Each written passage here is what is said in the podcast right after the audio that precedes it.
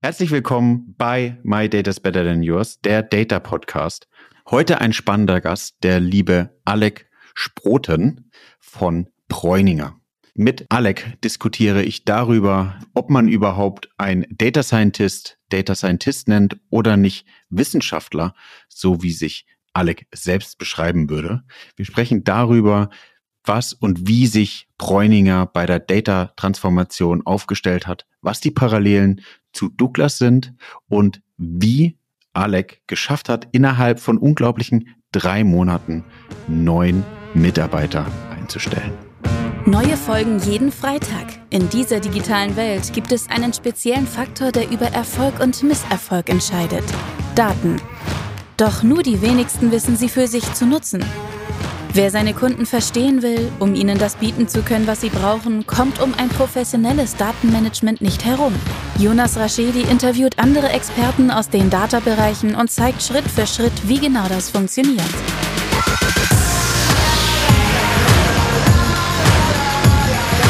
Diese Folge wird unterstützt von Raschedi Consulting. Maßgeschneiderte Webentwicklung für den deutschen Mittelstand. Plattformen, Portale und mehr.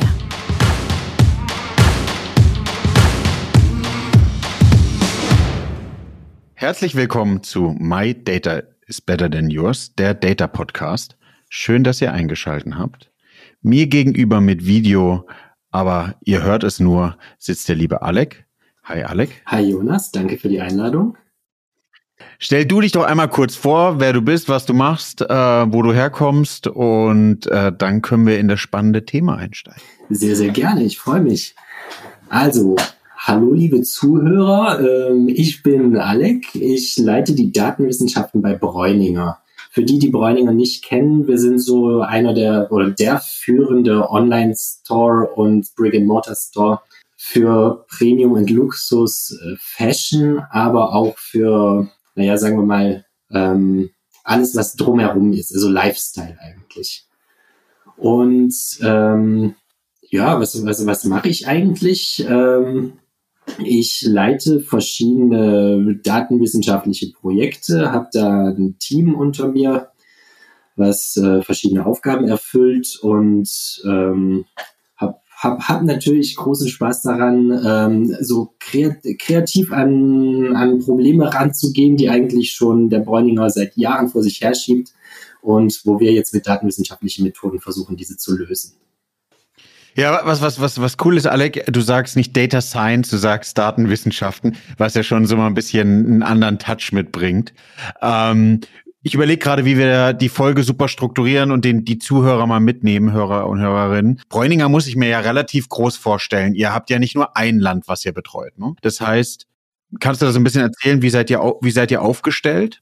Wir sind tatsächlich ziemlich groß. Ähm wir sind ein 140 Jahre altes Unternehmen, haben oder bis letztes Jahr hatten wir elf Geschäfte in Deutschland ähm, und waren in den Märkten Österreich und Schweiz noch mit dem Online-Store vertreten, neben Deutschland im Online-Store ebenfalls. Jetzt haben wir vergangenes Jahr noch ein Geschäft in München und in Luxemburg dazu gekauft. Das heißt, jetzt sind wir 13, 13 Brick-and-Mortar-Stores eigentlich. Und ähm, unser Online-Store ist natürlich extrem am Wachsen. Wir sind dann gerade auch am Internationalisieren. Der, der erste Markt, der jetzt frisch noch dazugekommen ist, ist Polen, aber kann sich schon denken, da ähm, die Welt steht uns eigentlich offen gerade mit den Sortimenten, die wir anbieten und wo es jetzt noch relativ wenig Kon Konkurrenz auch im Onlinehandel gibt. Spannend. Das heißt aber von der Stelle, die, die ihr macht oder dein, dein Team ist ja eher E-Com-lastig. Oder nur E-Com, ne? Ähm, nicht rein E-Com. Also wir haben auch so Logistikfragestellungen. Wir haben auch Fragestellungen für unseren Stationärhandel. Also wenn ich beispielsweise daran denke, ähm, das, das äh, Tracken von Kundenverhalten in unseren Läden ist für uns auch was total Relevantes. Also einfach eine Kunden cool. Kundenfrequenzanalyse beispielsweise zu machen oder vorher zu sagen, ja. wann muss wie viel Personal wo auf der Fläche sein. Also solche Sachen, wie ihr sie, glaube ich, auch ähm, regelmäßig in, in euren Geschäften habt.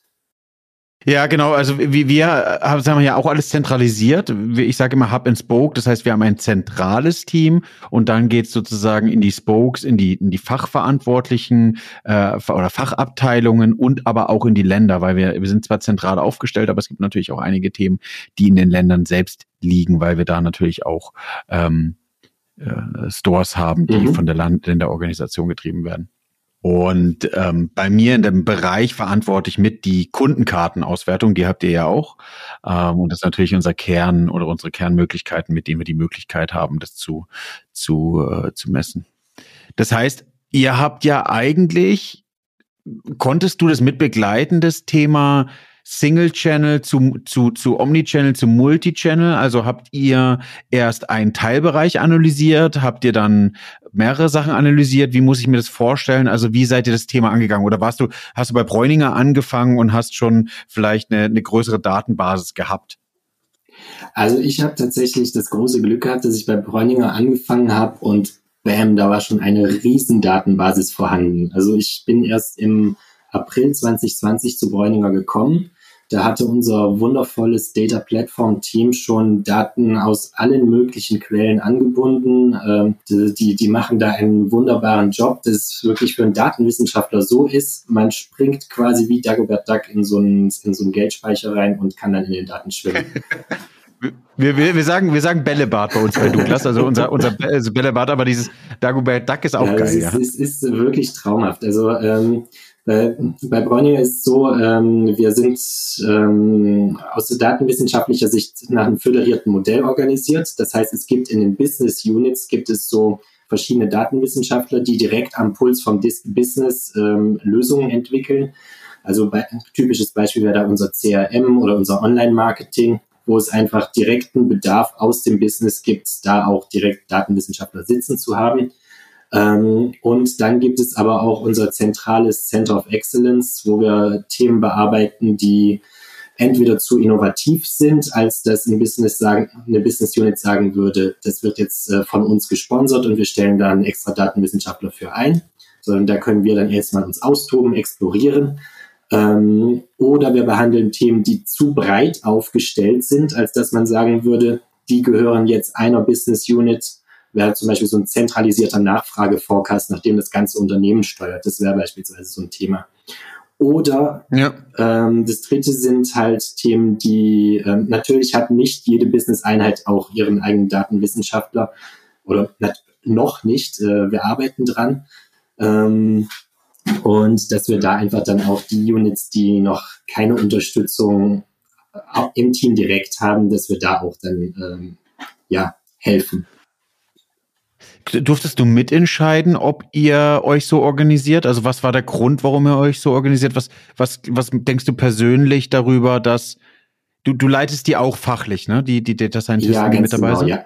Ähm, genau, also ich habe die, die fachliche und disziplinarische Führung für das zentrale Team und dann halt die fachliche Führung noch für die dezentralen Datenwissenschaftler.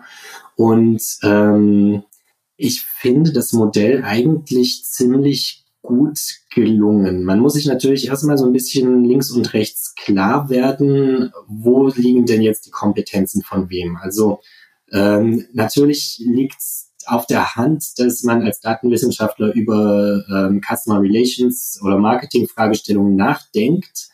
Ähm, Wenn es da aber für diese Fragestellung schon Datenwissenschaftler gibt, die da dran sind, ähm, kann man natürlich mal drüber nachdenken, ob man, ob man nicht noch von unserem zentralen Team aus da unterstützt, weil man halt sieht, der Action Space ist riesig groß und es gibt nur ganz, äh, einen ganz kleinen Bereich, der gerade behandelt wird. Ähm, aber tatsächlich die Bandbreite von Use Cases, die wir bei uns haben, ist so groß, dass es da ähm, jetzt noch, noch, noch keinen großen Reibungsraum gab, würde ich sagen. Ich, ich, also meine persönliche Meinung ist, du, du sagst vollkommen richtig, ich glaube, dieses Hub and Spoke, was wir ja auch von uns kennen oder bei uns eingeführt haben, finde ich am besten. Warum? Wie du sagst, du pilotierst, testest, inno, machst Innovation zentral, gehst dann zu einer Fachabteilung hin, die vielleicht viel Expertise hat, wenig Expertise hat, löst es dann aus, dann ich sage immer mit Analogie, gibst du denen das Fahrrad mit Stützrädern, die fangen an zu fahren. Ab einem gewissen Grad sagen die, okay, kann ich alleine. Dann baut man, baut man vielleicht denen einen Data Scientist auf, sucht den mit zentral, etabliert den, gibt denen sozusagen die Standards mit und dann laufen die selber. Und dann kann es irgendwann wieder an Punkte kommen, dass eine Fachabteilung vielleicht sogar eine Innovation treibt, wie du sagst, und sagt, hey, pass auf. Ähm, schaffen wir mit einer Person nicht, bitte zentral abbilden und dann findet man da eigentlich eine coole, eine coole äh, Lösung. Genau, das ist so das klassische Data Literacy Thema auch irgendwo, was wir auch versuchen bei ja. diesem Unternehmen stark zu forcieren. Also ähm, so allein, allein schon dadurch, dass wir diese tolle Data Plattform haben, wo jetzt einfach so viele Daten schon angeschlossen sind, kommen einfach mehr und mehr interne Kunden, die sagen, habt ihr da nicht was, was uns bei unserer Fragestellung helfen kann? Und mit und mit kriegt man die dann in diese da in die, in die Datendenke erstmal rein und von da aus dann in die datenwissenschaftliche Denke zu kommen. Das ist dann halt äh, nochmal natürlich ein Transfer, der gemacht werden muss, aber ist jetzt auch kein Riesensprung über, über den Atlantischen Ozean, sondern eher über einen kleinen Tümpel. Ich, ich hatte mal ein Video gemacht, Alex, zum Thema Data Driven, Data Informed und Data Inspired. Data Driven ist meiner Ansicht nach das Thema, dass man automatisierte Sachen macht, also mit Data Science sozusagen Algorithmen schreibt, die dann automatisch laufen. Data Informed ist so ein bisschen dieses Thema Daten zu nutzen, um Entscheidungen zu treffen. Und mhm. Data Inspired ist so ein bisschen die, die Vision nach außen. Wie würdest du euer Data Science Thema beschreiben? Habt ihr da schon viele Sachen, die automatisiert laufen? Ist es eher nochmal, dass du dass ihr sozusagen, wie, ähm, wie du jetzt gerade gesagt hast, Analysen macht und Empfehlungen abgebt, also nicht zwangsweise was automatisiert? Wie läuft es bei euch? Ähm, aktuell sind wir zumindest vom, oder das zentrale Team ist zumindest noch so jung, dass wir da tatsächlich eher so in, in den Discoveries drinstecken, wie sie bei uns heißen. Also tatsächlich, dass wir erstmal Analysen fahren, Insights geben, ähm, so kleine kleine Proof of Values einfach mal machen. Ähm, also einfach nur zeigen, das könnte man mit unseren Methoden machen. Mit dem Ziel natürlich, darüber hinausgehend zu einem gewissen Zeitpunkt auch Produkte zu entwickeln und dann halt data-driven Entscheidungen zu realisieren. Also oder, oder ähm, data-driven Entscheidungsprozesse tatsächlich zu automatisieren. Ja, das machen, das machen wir auch. Also wir, wir, wir gehen irgendwie hin bei uns wie du sagst, also ich vielleicht hast du ein cooles Beispiel. Kann man das hier irgendwie lösen? Dann gucken wir uns vielleicht ein RFM-Modell an oder ein CLV-Modell an. Das machen wir erstmal ein bisschen händisch. Das würde ich eher als ähm, Data Informed beschreiben. Dann machen wir einen Pilot, gucken, ob es funktioniert. Wir stellen fest, dass es funktioniert und dann gehen wir in Data Driven. Und das ist auch die Methode, die ich versuche immer wieder äh, in, in, in meinem Buch und in meinem ersten Buch auch immer beschrieben hat, ist so dieses Thema Collect, Daten, Daten äh, nehmen, dann ähm, understand, versuchen die zu verstehen, die du hast, dann Entscheidungen abwickeln, dann sozusagen automatisieren am Ende und execute, also also komplett durchdrücken der Daten, weil das ist ja eigentlich das, was wir wollen. Du kannst gerne gleich nochmal was dazu sagen, wie ihr zentral euer Team aufgebaut habt, aber die meisten Hörer und Zuhörerinnen, die jetzt gleich, glaube ich, mit dabei sind, werden feststellen oder auch sagen und nicken, aktuell findest du halt keine guten Leute auf dem Markt. Was heißt keine guten Leute? Du findest auch keine Leute, die du überhaupt ausbilden kannst weil der Markt mehr oder weniger leergefegt ist oder sehr hart umkämpft? Also ich, ich, ich hätte erstmal so ein, Be ein gutes Beispiel, glaube ich, für ein Produkt, an dem wir gerade am Arbeiten sind. Und das ist so ein sogenannter Outfit Recommender, also ein Empfehlungssystem, was nicht nur blöd äh, dir empfiehlt, ja, andere Kunden kauften im Aggregat auch, also solltest du jetzt von ja. Artikel ebenfalls dir mal anschauen, sondern äh, was tatsächlich auf den Kunden zugeschnittenen Outfits empfiehlt. Und da haben wir auch in dem ersten Schritt einfach mal ein bisschen eigentlich in, in Clicky Bunti Tools uns unsere Lösung oder uns unsere Daten angeschaut, geguckt, wie sind denn die Zusammenhänge da, ähm, kriegen wir es irgendwie hin, da Muster draus zu extrahieren ähm, als wir dann gesehen haben, hier haben wir erste Beispiele, sind wir jetzt in einen A-B-Test reingegangen, wo wir auch tatsächlich erstmal händisch an die Kunden eigentlich ausspielen. Ähm, das sind jetzt Outfits, die aus unserer Lösung rauskommen würden. Und wenn wir dann sehen, diese Outfits, die ähm, gefallen unseren Kunden, die reagieren darauf, dann gehen wir den nächsten Schritt und sagen, jetzt wird das Ganze in Produktion überführt, jetzt machen wir daraus eine, eine, eine richtige Recommendation Engine, jetzt äh, kriegt der Kunde diese Outfits automatisiert ausgespielt. Wir können leider keine Outfits empfehlen bei uns, aber wir haben das ja so ein bisschen mit unserem Parfümfinder gemacht. Also welche Noten kannst du, findest du raus und also wie, nach was willst du riechen, beziehungsweise mhm. welche Noten und Co. Ähm, und ähm, kann man auf, auf, auf Douglas beim Parfümfinder rausfinden. Und das ist dann auch ganz spannend, wie du sagst, weil man dann, und das ist ja eigentlich unsere Aufgabe, das Business besser zu machen mit Daten. Und da kommt ja so der, der wirkliche RH-Effekt. Und das ist halt auch so ein bisschen so der Knackpunkt, dass man halt versucht, wirklich aus dem ähm, einen gewissen Teil der Erfahrung, den man den Kunden im, im stationären Handel bieten kann, auch in den Online-Handel rüberzutragen. Das ist nämlich irgendwas, da, da sind wir natürlich als, als äh, Premium-Verkäufer schwer daran interessiert, dass wir auch im, im Online- ähm, Shop dem, den Kunden eine besondere Erfahrung bieten können und nicht einfach nur einer von vielen anderen Online-Shops sind. Und ähm, ich glaube, das ist sowas, da braucht man einfach die datenwissenschaftlichen Methoden für. Ja, Hast du noch weitere Projekte, von denen du erzählen kannst, die spannend sind? Weil ich glaube, äh, an alle Hörer und Hörerinnen, gibt es irgendwas, alle können wir irgendwas in den Link machen, wo man, wo die dieses Tool mal testen können, so ein bisschen auch, auch sich anschauen können, von dem du gerade erzählt hast? Ähm, ich glaube, da sind wir gerade tatsächlich noch an einem zu frühen Stadium. Was wir okay, allerdings okay, machen können, ist, äh, wenn die Kunden bei uns kaufen, bekommen sie, oder wenn, wenn, wenn die Zuhörer bei uns kaufen, bekommen sie irgendwann Newsletter hinten an den Kauf drangehängt. Und ähm, ja, also da, ich empfehle natürlich direkt bei, bei Bräuninger zu kaufen, dann kriegt ihr die Newsletter und da werden dann öfters mal solche Sachen ausprobiert und ähm, cool. dann werden da, werden da einfach mal Empfehlungen ausgespielt und da kann sich dann der, der geneigte Zuhörer einfach mal angucken, was, was kann Bräuninger denn eigentlich im Bereich Empfehlungssysteme.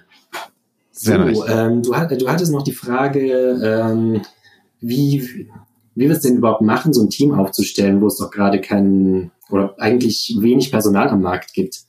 Ja. Ähm, und da ähm, Blueprint habe ich natürlich auch nicht.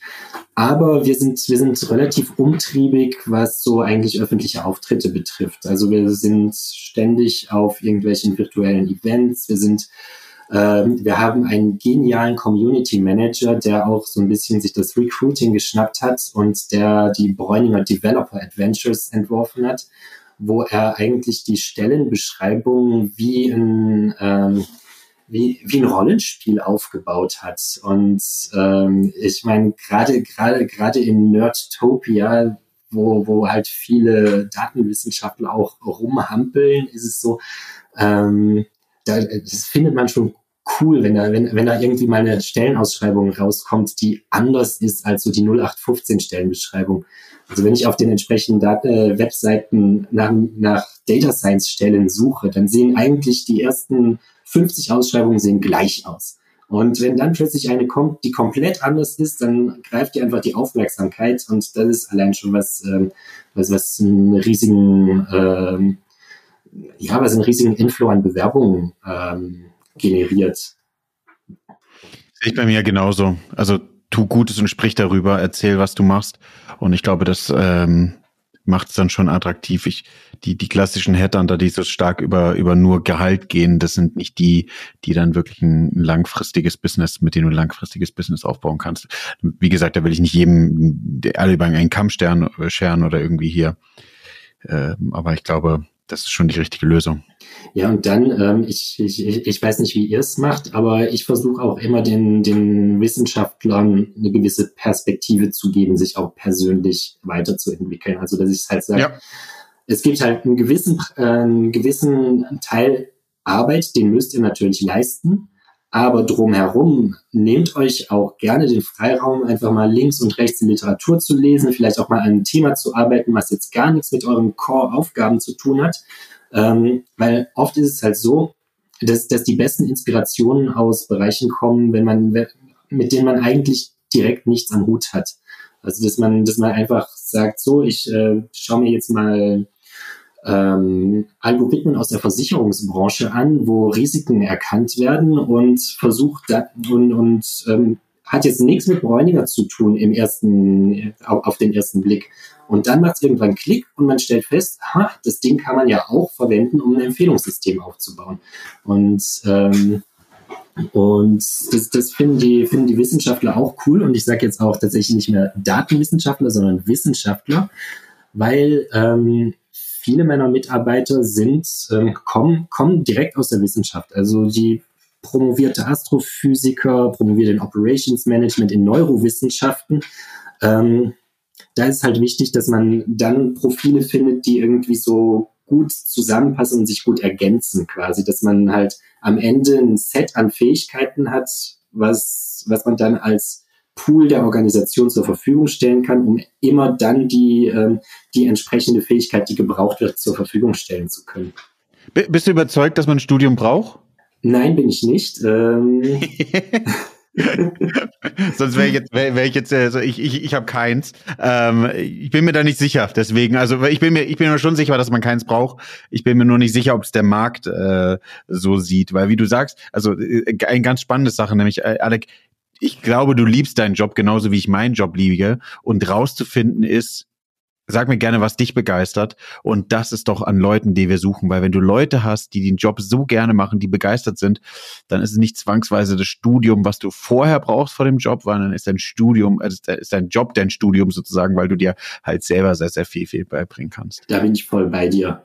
Ähm, jetzt ähm, ich, ich, ich habe jetzt vor allem mein Team an, an Wissenschaftlern, weil ich bei denen halt weiß, die, ähm, oder ich habe selbst einen wissenschaftlichen Hintergrund, habe fünf Jahre lang als Assistant Professor gearbeitet, habe halt auch promoviert und so und deswegen, ich weiß halt, wie tief man da in gewisse Materien reingehen kann, wie stark man da im vor allem analytischen Denken geschult wird und ähm, ich meine, wir sind da einfach automatisch auf einer Wellenlänge, weil wir halt einen ähnlichen Hintergrund haben. Und ich glaube, dass das halt auch für ein Teamlead ähm, sehr hilfreich ist, wenn er halt ähnlich denkt wie, wie, wie die Mitglieder im Team. Und ähm, definitiv. Und ja.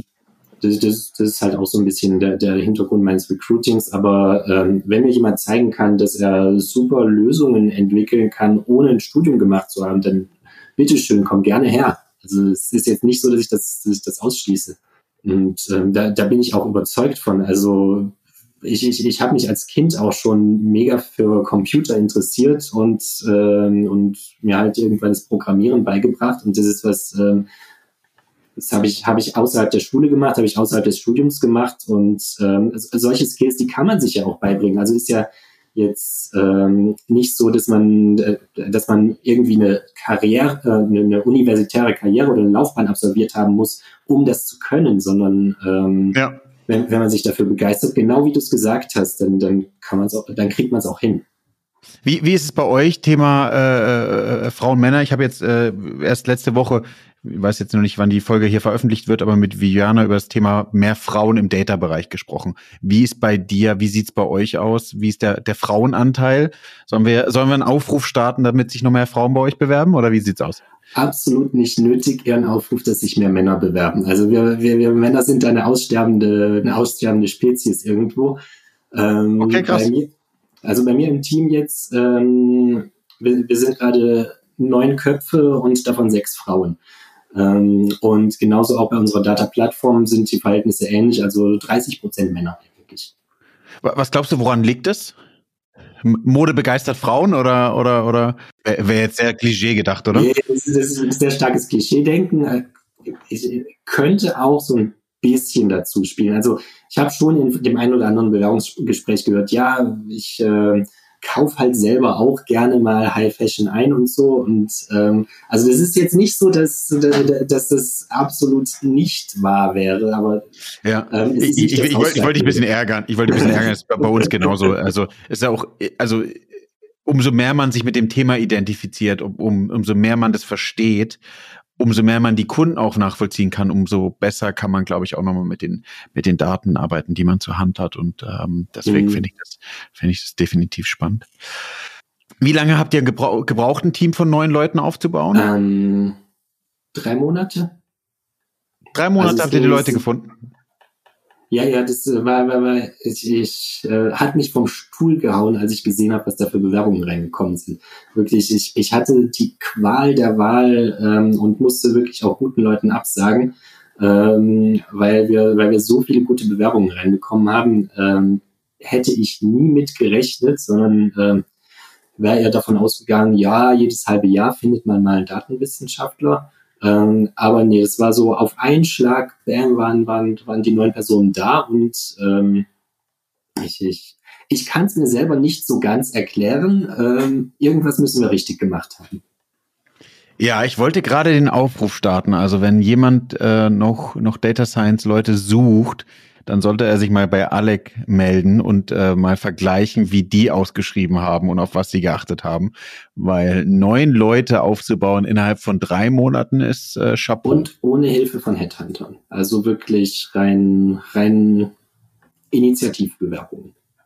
Aber alle bei ähm, euch in der Region, also sitzen die oder sitzen die remote? Die sitzen, die sitzen äh, zum Großteil remote. Also von Hamburg über Stuttgart gibt's natürlich auch bis äh, in, in, in den tiefsten Süden von Baden-Württemberg. Ähm, da aber Deutschland only? Deutschland only, ja. Ähm, aktuell noch, wir sind da gerade, ist aber eigentlich nur eine ein HR-Grund, also dass halt ja. HR halt bestimm bestimmte rechtliche Vorgaben hat, ähm, wo die Mitarbeiter sitzen dürfen.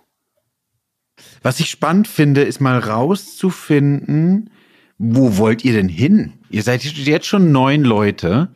Wie viel, wie, wie groß wollt ihr es aufbauen? Weil ihr habt ja auch nochmal Fachabteilungen. Das heißt, ihr habt irgendwann 30 oder 40, 40 Data Scientisten, oder? Ja, ja. Ähm, ich persönlich bin der Meinung, dass man aber, sagen wir mal, nicht genug haben kann. Natürlich kann man nicht genug haben. Ähm, zu, zu, zumindest das Center of Excellence möchte ich eigentlich nicht größer als äh, auf zwölf Personen anwachsen lassen. Einfach, ja, mit weil, dir? Mit mir, ja. ja. Weil, weil sonst wird es nicht mehr handhabbar und dann werde ich den Mitarbeitern auch nicht mehr gerecht. Äh, spannend, weil, weil, weil ähm, das geht hier mit einher und sorry, dass ich unterbreche, Alec, aber das bedeutet, dass ihr schon einen sehr großen Mehrwert und das freut mich noch mehr im Thema Data, Data Science seht, um Online Brick and Mortar auszubauen. Und deswegen seid ihr bereit, so viele Leute zu investieren. Was glaubst du, was sind denn für die, was ist denn für die Zukunft, können wir auch einmal kurzfristig und mittelfristig aufbauen, die Themen, mit denen ihr jetzt noch den meisten Mehrwert bieten könntet? Außer, also ohne, dass ihr jetzt hier ähm, äh, Geschäftsgeheimnisse verrätet, verrat. verrät. Ich glaube, ich, ich, ich glaube, das sind die Themen, die eigentlich bei allen Retailern so ein bisschen auf der Hand liegen. Also es ist einmal das, äh, das, das ähm, Retourengeschäft natürlich. Also jede Retour kostet uns Geld und ähm, bringt, bringt uns keinen Umsatz ähm, oder keinen positiven Umsatz zumindest. Ähm, da, da können wir natürlich sehr viel noch machen, gerade so im Fashion-Bereich, also die Größen den Kunden besser empfehlen zu können oder ähm, auch Anreize zu schaffen, wenn ein Artikel retourniert wird, um den Kunden dazu zu bewegen, ihn entweder nicht zu retournieren oder aber dann direkt eine Anschlussbestellung aufzugeben mit einem, mit, mit einem besser passenden Artikel beispielsweise. Ähm, also sowas, der Retourenbereich ist natürlich total wichtig für uns. Da gibt's noch viel zu tun. Ähm, mhm. Oder ein anderer Bereich wäre halt Personalisierung. Also dass wir wirklich unseren Kunden so die, die beste persönliche Experience bieten können und ähm, nicht alle Kunden über einen Kamm scheren und auch nicht, ähm, sagen wir mal, alles in, in vier Kundengruppen aufteilen, die dann halt ähm, individuell angesprochen werden, sondern dass es wirklich so ist, dass wir am Ende jeden Kunden persönlich ansprechen können und sagen, das ist genau das Richtige für dich. Ja, habt ihr da schon über Technologie nachgedacht? Customer Data Plattform, ist das ein, ein Thema? Das ist, das ist nicht nur ein Thema, das ist bei uns eigentlich zum, oder wird, zum Teil ist es etabliert, zum Teil wird es noch etabliert. Also, ähm, wir, wir haben unseren Customer Analytics Data Mart, wo halt alle ja. Kundentransaktionen drin behandelt werden können. Ähm, aber es geht, es geht halt, ähm, das, das ist halt eher so ein, so ein, ich würde mal sagen, eine, eine Marketing-Datenbank und ja. dann äh, geht's geht's aber viel weiter noch. Wir wollen ja auch den, den Kunden im Online-Store persönlich ansprechen. Das heißt, wir müssen ihn irgendwie erkennen können. Wir ja. müssen dann dem zuspielen, was sind denn eigentlich die Präferenzen dieses Kunden und müssen ja. dann die Webseite so gestalten, dass er auch entsprechend seiner Präferenzen behandelt wird. Ja, arbeitet ihr dann noch mit klassischen Zielgruppen oder äh, also wie, wie schafft ihr auch weißt du, früher war so dieser Steckbrief von der von der Dame äh, Hans Müller oder Frau Müller, wie auch immer. Ähm, wie ist es denn jetzt? Weil jetzt gehst du ja ins Mikrosegmente runter. Ähm, wie, wie, wie, wie baut ihr das auf? Ähm, also Status quo wird noch mit Zielgruppen gearbeitet. Ja. Ähm, diese Zielgruppen sind allerdings äh, stark datengetrieben definiert, würde ich sagen. Also ja. es, äh, die, die, die hängen sich halt am, am Verhalten des Kunden auf. Ziel ist aber, aber da deutlich feingranularer zu werden. Ja, wir haben noch zwei Fragen, die du äh, immer beantworten musst und darfst. Ähm, nämlich einmal, was machst du privat mit Daten und wie würdest du in einem Filmtitel das Thema Data Boy bei dir im, als, als, als Arbeitsalltag beschreiben? Oh Gott. Ähm, genau, muss, kann auch ausgedacht sein, muss kein, kein Original sein. Hast du noch was, wo du sagst, hey, das ist noch genau das Thema, ähm, was spannend ist? Spannend ist eigentlich die gesamte Datentransformation. Also wie es, also wir sind ja ein 140 Jahre altes Unternehmen und ja. wir sind halt auf dem, auf dem Weg zu einer richtig datengetriebenen Company. Und, ja. ähm, und ähm, wir haben gerade bei, bei uns in, in der IT und auch in manchen Business Units haben wir schon ganz stark das datengetriebene Denken. Und dann gibt es aber manche Bereiche des Unternehmens, ähm, wo man, ja, wenn, wenn man schon eine, eine Excel-Datei öffnet, schon quasi große Augen hervorruft. Alex, vielen, vielen, vielen Dank für die Antwort von der, von der Situation her, wo wir jetzt gerade stehen, ist ja, ihr macht genauso wie wir jetzt, glaube ich, eine ganz, ganz starke ähm, Transformation hin zu, äh, zu data-driven zu sein oder jedenfalls data-informed in den Möglichkeiten. Jetzt haben wir am Anfang davon gesprochen, dass es unterschiedliche äh, Modelle gibt, sowas wie, wie Hub and Spoke, zentral, dezentral. Wie seid ihr das angegangen? Was war für euch so der Schritt, dieser Aha-Effekt? Das habe ich auch mit anderen äh, Podcast-Gästen besprochen, so um das auszulösen, um diese Transformation auf jeden Fall mal anzustoßen. Ähm, na, wir haben, wir haben eigentlich vor ein paar Jahren diese Datenplattform eröffnet. Und das war, erstmal war das so eine kleine Spielwiese eigentlich, wo ähm, unsere Data Engineers so mit und mit mehr und mehr Datenquellen angeschlossen haben und mehr und mehr Daten nachgehalten wurden. Und das hat sich dann wie so ein, wie so ein, ähm, wie so ein rollender Stein in einem Indiana Jones Film eigentlich entwickelt. Nämlich ähm, plötzlich, plötzlich hat die Kugel dann angefangen, zu rollen und ist immer schneller geworden und hat eigentlich alles auf ihrem Weg plattgewalzt. Also ähm, ist einfach so, dass ähm, mit und mit dann mehr Nutzer auf die Datenplattform gekommen sind und die Daten genutzt haben und so wurde es von einer Spielwiese eigentlich des Unternehmens, wurde es mehr und mehr zu einem ganz zentralen und wichtigen Faktor, der jetzt, ähm, auf dem jetzt unsere BI-Systeme aufsetzen, auf dem, ähm, auf dem sehr viel, auf Basis dessen sehr viele Entscheidungen getroffen werden und ähm, wo auch ständig neue Datenquellen hinzukommen und ständig neue Bedarfe auch aufschlagen von, könnt ihr nicht noch dies anschließen, könnt ihr nicht noch das anschließen, könnt ihr nicht noch dies und jenes machen. Ja, wie, meine Erfahrung ist dadurch, das ist genau, genauso, also du, du, du irgendwie kriegst du das Thema beim Top-Management platziert, beziehungsweise kommst meistens von ähm, vom Bottom-up hin und sagst, okay, wir müssen diese Themen angehen.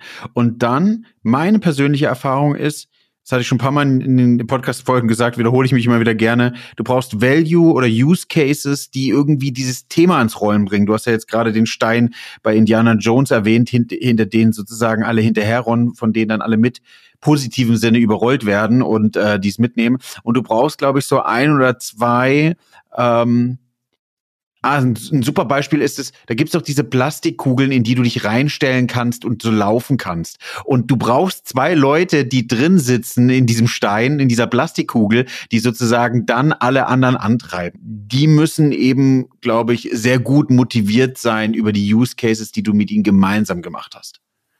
Das, ähm, ja, also so hat sich das auch ähm, bei uns entwickelt. Also wir haben, wir haben halt irgendwann ähm, gab es auch wieder aus unserem CRM heraus, die, die wurde einfach belegt, wie wertvoll es ist, auf diese Daten zugreifen zu können und nicht, dass immer auch in CRM jemand sitzen muss, der den Daten hinterher rennt, sondern dass einfach diese Daten schon da sind und man dann damit machen kann, was man, was man benötigt eigentlich.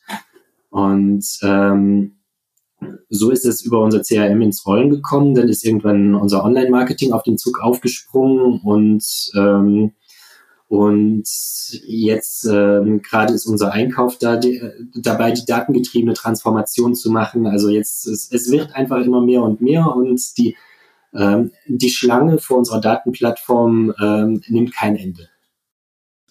Was das Coole ist und was euch, was euch dann bestärkt, ist bei uns genauso, dass du sozusagen ähm, aufpassen musst, dass du nicht zu viel Begehrlichkeiten auslöst, weil du dann die Situation hast, dass du sie unzufrieden stimmst, weil sie alle dastehen in der Schlange und sagst, jetzt warten wir schon so lange, wir wollen doch auch mal. Ähm, aber auf der anderen Seite ist es, glaube ich, bei jedem Change so, dass du lieber die Motivation hast, dass alle mitwachen wollen, wie dass du eher die Situation hast, dass du die Leute anstößt. Oh ja, auf jeden Fall. Ja, finde ich cool. Ähm, wir sollten auf jeden Fall da nochmal, lieber Alec, in, einer, in einem halben Jahr oder im Jahr nochmal drüber sprechen, vergleichen, wo wir stehen. Ist mal total spannend rauszufinden, ähm, um, um nochmal den Vergleich zu sehen, wie weit entwickelt man sich, wie weit habt ihr euch entwickelt. Wir sind ja vom Business, Douglas, ähm, wenn ich dafür sozusagen jetzt hier sprechen kann und ihr äh, sehr ähnlich aufgestellt und sind bestimmt coole Cases, die man da mal so ein bisschen vergleichen kann. Auch mit oh, der ja. Recommendation, die du mal angesprochen hast. Mhm. Ähm, Newsletter verlinken wir auf jeden Fall in die Show Notes. Lieber Alec, eine beziehungsweise zwei Fragen. Bevor ich die stelle, an dieser Stelle nochmal bitte die Information an alle. Ihr hört den Podcast vielleicht zum ersten Mal oder schon öfters. Bitte drückt abonnieren ähm, auf Spotify oder auf Apple Podcasts und lasst uns auch gerne eine Bewertung da und schreibt gerne mich oder Alec auch in diesem Fall an, gibt uns Feedback zur Folge, fragt nach. Ähm, der Alec hat ja gerade noch offenbart, dass er noch drei weitere Data Scientisten oder Scientistinnen einstellen will, die dann sozusagen noch ins Team rein können. Alle Links sind natürlich in den Show Notes. So, Zwei Fragen, lieber Alec. Die Zuhörer und Hörerinnen kennen das schon. Die erste Frage, was machst du privat mit Daten? Nicht, was du teilst, sondern machst du zusätzlich auch nochmal Data Science Themen mit irgendwelchen Open Source Daten oder ähm, trackst du deinen Schlaf, so wie ich? Oder was, was gibt's da sonst? Und die zweite Frage ist, wie würdest du das Data Game beschreiben? bei dir in der Arbeit mit einem Filmtitel, der vielleicht schon existiert oder der eben noch nicht existiert. Und dann verabschiede ich, ich mich schon von dieser Stelle und sage allen Zuhörern vielen, vielen Dank. Und du darfst dich dann am Ende, lieber Alec, auch selbst abmoderieren und hast das letzte Wort. Vielen, vielen Dank hier nochmal. Ähm, was ich privat mit Daten mache, ist, ähm, ich habe auch so eine smarte Armbanduhr, die mir immer sagt, wie viel von meinem Ziel, äh, von meiner Zielaktivität habe ich am Tag denn eigentlich schon erreicht und ich freue mich immer riesig, wenn meine Uhr dann irgendwann vibriert und sagt 100 Prozent erreicht. Ähm, wie diese Zielaktivität gemessen wird, weiß ich ehrlich gesagt nicht. Ähm, aber ansonsten interessiere ich mich privat sehr für, für alles, was Natural Language Processing ist und äh, spiele da auch gerne mal rum mit verschiedenen Transformer-Modellen und äh, gucke einfach, was lässt sich da rausholen ähm, weil ich denke, dass so Conversational AI und so einfach die Zukunft ist und ich finde es total faszinierend, dass man bald mit dem Computer richtig sprechen kann. Ähm, ein Filmtitel, der, der, der Bräuninger oder meine Arbeit bei Bräuninger mit Daten beschreibt, ähm, würde ich ähm, vielleicht keinen Filmtitel, sondern einen Serientitel wählen, nämlich The Big Bang Theory. Und äh, ja, damit ähm, danke ich nochmal viel äh, fürs Zuhören. F vielen Dank für die Einladung. Es hat richtig Spaß gemacht und ich bin gerne bereit, auch, ähm, auch mit den Zuhörern ähm, links und rechts mich einfach mal unter zu unterhalten über was haben wir für Use Cases, was äh, sind denn die aktuellen Herausforderungen eigentlich. Und dann würde ich sagen, bis dahin. Dankeschön.